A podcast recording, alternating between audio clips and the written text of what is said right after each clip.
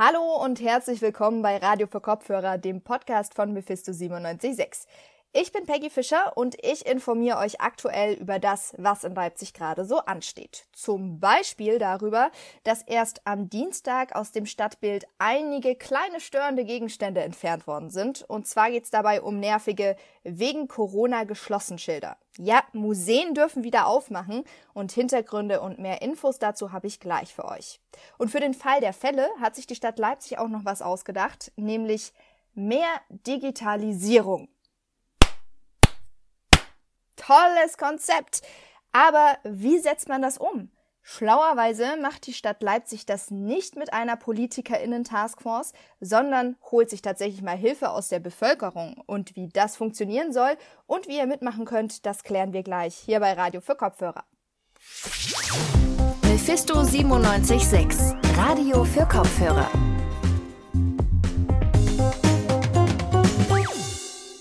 So viele Museen, Theater, Opern, alle möglichen Veranstaltungen. Das hat mich damals, als ich hergezogen bin, hierher nach Leipzig gezogen. Und jetzt Pustekuchen. In den letzten Monaten konnte man Kunst und Kultur praktisch nur im Internet erleben. Und wenn sie das genauso nervt wie mich, dann habe ich jetzt eine richtig gute Nachricht. Seit Dienstag kann man hier in Leipzig nämlich Kunst auch wieder analog erleben, mit den eigenen Augen. Museen dürfen wieder öffnen. Wie, was und warum, das weiß Leonard Doleschek. In den letzten Tagen haben ja so die steigenden Inzidenzen und die dritte Corona-Welle vor allem die Medien dominiert und trotzdem haben in Leipzig jetzt Dienstag die Museen wieder geöffnet. Wie kam es denn dazu? Museen sind ja bereits seit Dezember geschlossen. Die Öffnung von Museen und Zoos beruht auf einer Entscheidung vom 5.3. Damals lag die Inzidenz der Stadt Leipzig noch bei 52, ist mittlerweile auch auf 57 angestiegen. Die Entscheidung, Zoos zu öffnen, wurde ja auch bereits zurückgenommen. Museen können nun öffnen brauchen aber ein Hygienekonzept. Und wie sieht dieses Hygienekonzept dann jetzt aus? Kann man so den Infektionsschutz in Museen wirklich sicherstellen? Also es wird auf jeden Fall versucht. Besuchende müssen sich vorher anmelden. Das geht per Anruf oder E-Mail. Dort äußern sie einen Wunschtermin. Dieser wird dann, sofern Kapazitäten noch vorhanden sind, reserviert. Die E-Mail oder Telefonnummer findet man dafür auf der Website des Museums. Durch die Voranmeldung können die Besuchenden auch in Gruppen getaktet werden. Außerdem wird Desinfektionsmittel bereitgestellt. Es gibt ein Wegeleitsystem durchs Museum. Von den Besuchenden werden die Daten erfasst und es wird Mindestabstand hergestellt. Ronny Meigeleder, der Direktor vom Naturkundemuseum Leipzig, ist überzeugt, dass Infektionsschutz im Museum realisierbar ist. Die Hygienemaßnahmen, die Schutzmaßnahmen wurden schon im vergangenen Jahr entsprechend umgesetzt und es gibt, glaube ich, keine Studie, die bestätigen würde oder die überhaupt belegt, dass aus Museen Superspreader-Events oder etwas derartiges ähm, heraus hervorgeht. Insofern denke ich, sind solche Einrichtungen doch sehr sicher. Und wenn wir jetzt mal ein Stück weit weggehen von dem ganzen Corona- und Infektionsschutzzeug, wo können wir denn jetzt endlich wieder Kunst wirklich physisch mit unseren Augen angucken? Oder auch andere Sachen. Das geht an sehr vielen Orten. Auf der Website des MDR gibt es eine detaillierte Liste dazu. Ich habe Ihnen mal drei Beispiele mitgebracht. Das Grassi-Museum für angewandte Kunst hat geöffnet. Dort gibt es die Ausstellung Reklame, Verführung in Blech. Dort werden 300 Email Werbeschilder ausgestellt. Außerdem gibt es dort die Ausstellung Murano über die Glasgestaltung auf einer gleichnamigen Insel. Diese Insel liegt in der Lagune von Venedig und ist für ihre Glaskunst bekannt. Außerdem öffnet das Natur Naturkundemuseum in Leipzig seine Dauerausstellung und das Museum der Bildenden Künste öffnet eine Ausstellung über Fotografie in Leipzig von 1950 bis 1980. Und die Museen freuen sich bestimmt mega doll, dass sie wieder aufmachen dürfen. Der Lockdown hatte auch ja teilweise echt katastrophale Auswirkungen, Stichwort Einzelhandel. Da sind viele Läden jetzt auch pleite gegangen.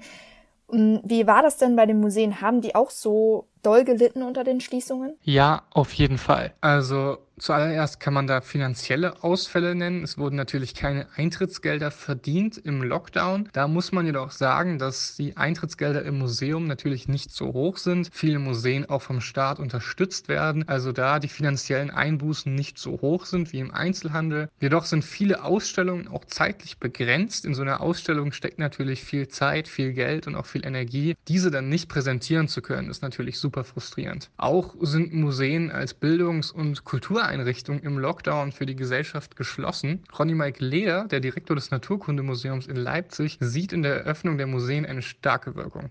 Das ist natürlich ein wichtiges Signal, nicht nur für die Mitarbeiter, sondern ich denke auch für ganz Leipzig, dass es nach dieser sehr schwierigen Zeit auch ein Stück weit wieder Hoffnung gibt, in eine gewisse Normalität hinüberzukommen und nicht diese neue Normalität annehmen zu müssen.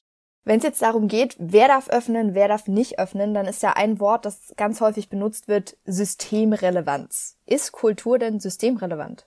Ja, das ist natürlich die Frage der Stunde. Für Ronny Michael Leder ist Kultur auf jeden Fall systemrelevant. Man muss hier anführen, dass es natürlich digitale Ausweichmöglichkeiten gibt, Livestreams von Konzerten und Theatervorstellungen, digitale Vorträge, digitale Museumsführungen. Jedoch betonen auch viele, dass analoge Kultur nach wie vor wichtig ist, wie zum Beispiel Olaf Thormann, der Direktor des Grassi-Museums für angewandte Kunst. Wir dürfen nicht verlernen, wie notwendig es ist, in Theater zu gehen, in Museen zu gehen, in Konzerte zu gehen. Die digitalen Ersatzmöglichkeiten sind alle schön und gut und auch wichtig, aber bestimmte Dinge brauchen eben die Unmittelbarkeit. Und deswegen finde ich, ist es ganz, ganz wichtig, dass wir, soweit es irgendwie möglich ist, Zeichen setzen. Und deswegen hoffe ich auch, dass nicht so schnell ein neuer Lockdown kommen wird. Dass Stormann das hofft, verstehe ich natürlich, aber wie lässt sich denn die Öffnung von Museen jetzt aus medizinischer Sicht bewerten? Also ist das wirklich verantwortungsbewusst, das jetzt zu machen?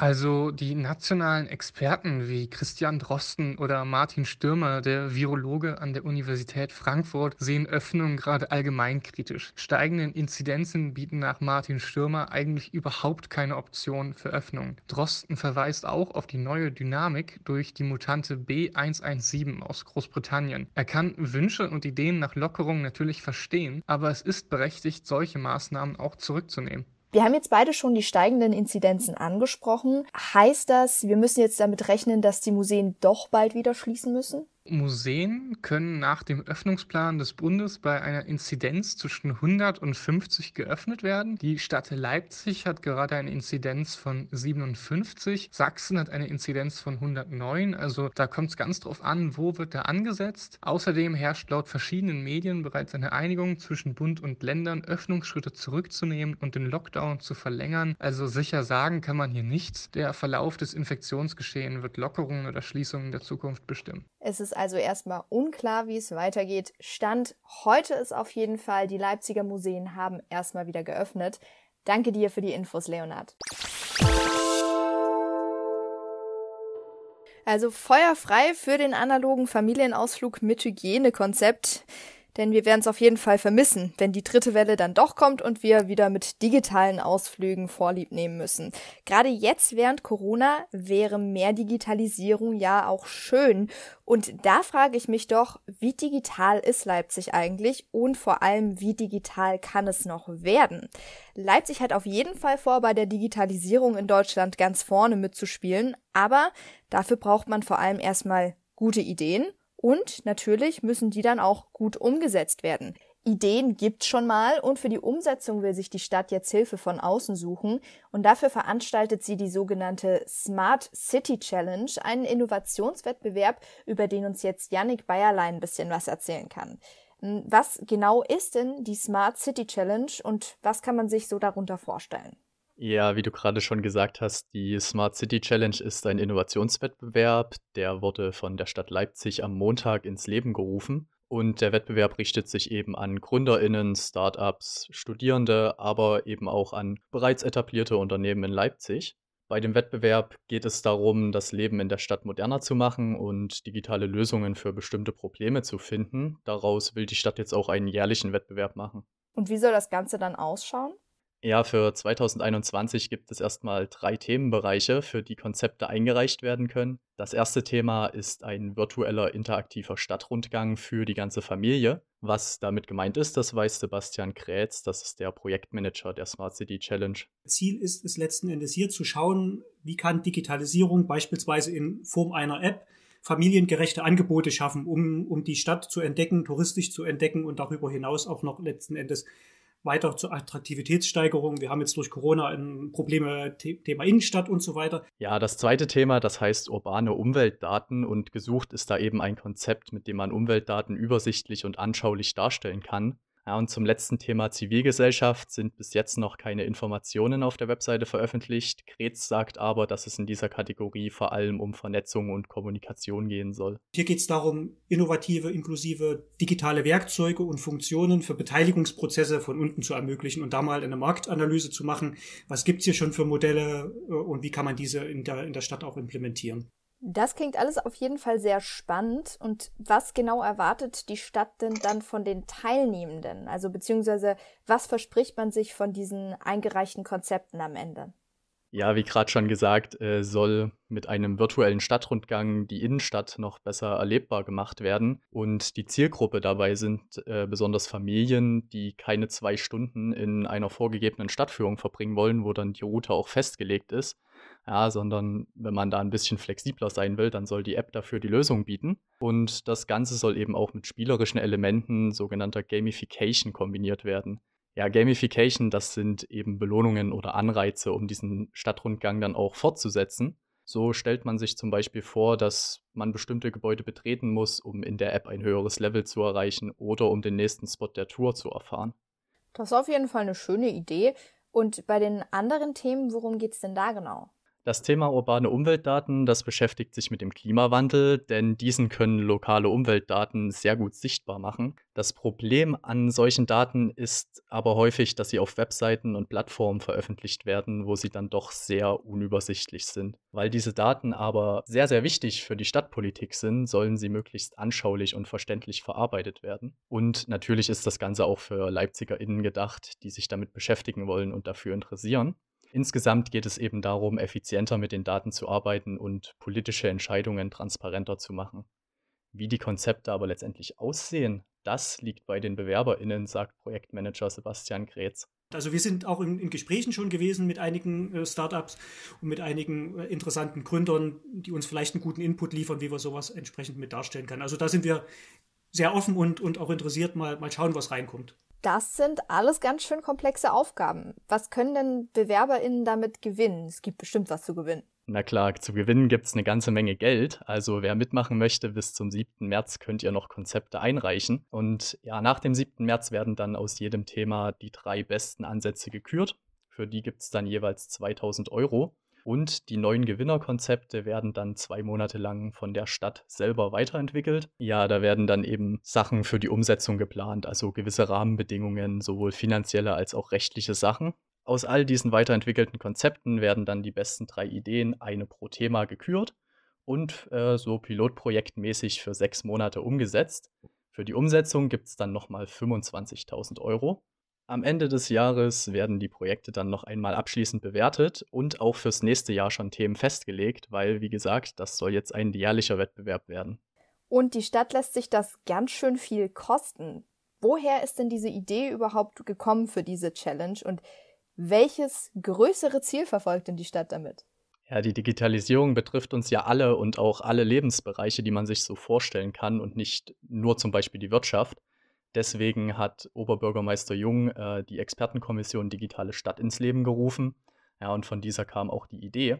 Die Stadt möchte und muss natürlich auch die Digitalisierung aktiv mitgestalten, sagt Sebastian Kretz. Wir als Verwaltung erhoffen uns natürlich über gemeinsame Pilotprojekte mit äh, Startups, mit äh, Gründern, Gründerinnen zusammen entsprechend äh, gemeinsam neue Produkte, Prozesse, Dienstleistungen in der Stadt implementieren zu können und entsprechend Lösungen zu finden und auch einen Austausch zu finden aus der Verwaltung mit, äh, mit der Wirtschaft zusammen, mit, mit der Digitalwirtschaft, um Innovationsprozesse entsprechend ähm, voranzutreiben.